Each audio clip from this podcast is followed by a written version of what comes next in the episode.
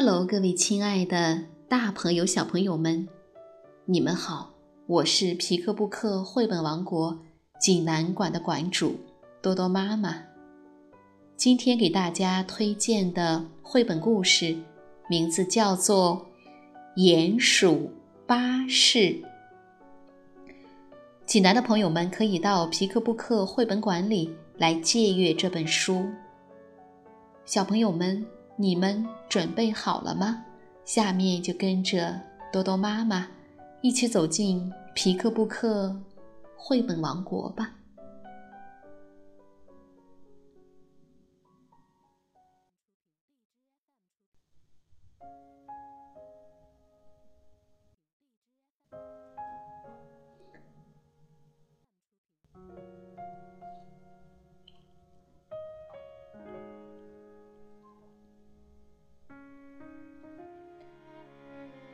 故事开始之前，我们先来看一下司机发给乘客的通知：鼹鼠巴士票价每次一日元，儿童与老人免费，请返程的乘客擦干了水再上车。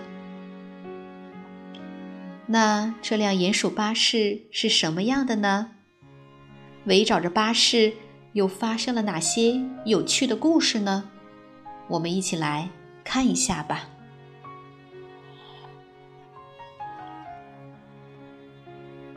鼹鼠巴士，日本佐藤雅彦著，日本内野真诚文图，朱自强翻译，二十一世纪出版社出版。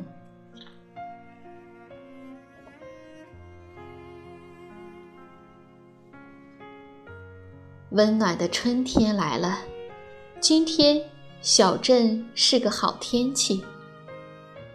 沙沙沙，老爷爷在用扫帚清扫街道。老爷爷家的狗有时候会冲着地面汪汪的吠叫，被老爷爷训了好几次。其实。在这座小镇的地底下，有一个不为人知的小镇，被这只狗发现了。小镇的地下竟然是这个样子，弯弯曲曲的小小隧道是鼹鼠建筑公司挖掘的，在那隧道里开来开去的是。鼹鼠巴士，好像每当巴士从小狗的房子下面通过时，小狗就会叫起来。滴滴，鼹鼠司机精神饱满地向乘客播报：下一个停车站是仓库下一胡同，仓库下一胡同。家属大婶儿走上了巴士，她把一块钱投进票箱。人们上午去超市购物，巴士的座位要坐满了。谢谢乘车，下一站某家的院子三胡同，某家的院子三胡同。巴士在顺利的运行。下一站是葫芦池，葫芦池，因为没有上下车的乘客，所以不停车。滴滴，往常青蛙会在这里上车，可是今天它去钓鱼，乘的是最早的一班车。巴士来到了急转弯，转过了狭窄的弯路，就在司机正要加大油门时。吱嘎！鼹鼠巴士来了个急刹车。难道是蟋蟀什么的跳到了路上？鼹鼠司机急忙下车去查看。哎呀，在道路的中央竟然长出了一棵大大的竹笋。这可不得了！早上经过的时候还没有呢。这是因为竹笋生长的速度太快了。司机马上用无线电话叫来了鼹鼠建筑公司的挖掘队。挖掘队一到，立刻喊着号子开始挖掘。竹笋已经长得很大，根。扎得很深。司机向乘客说明了情况，乘客们非常理解。麻雀大婶儿和蜥蜴爷爷异口同声地说：“因为竹笋，那没有办法；因为竹笋，那没有办法。”乘客们有的聊天。有的看书，悠闲地等着。乌龟大叔终于听明白了情况，他也嘟囔着说：“没有出事故就好啊。”过了一个小时，好大的竹笋被挖了出来。这么大的竹笋，连老资格的挖掘队员都没怎么见过。这颗大竹笋要怎么处理呢？接着来的是修路队和搬运队。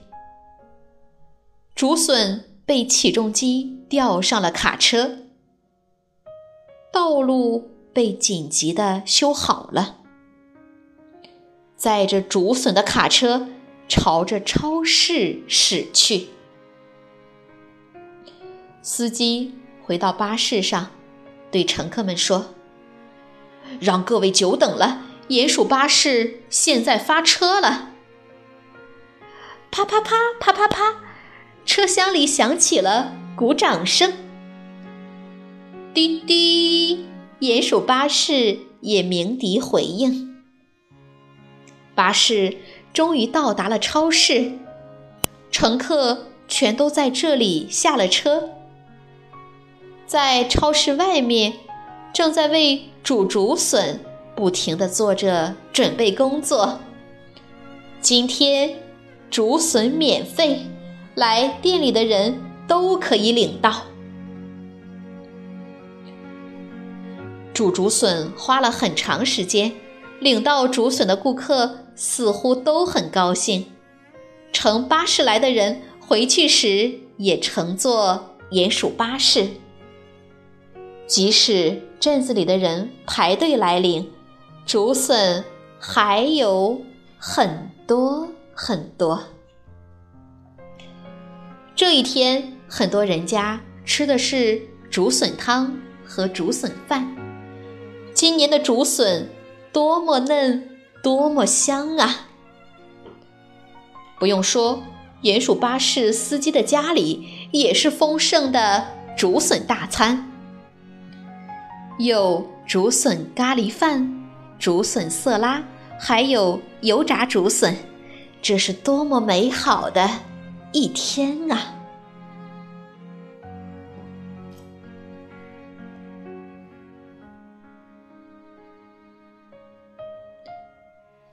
小朋友们，这个故事好听吗？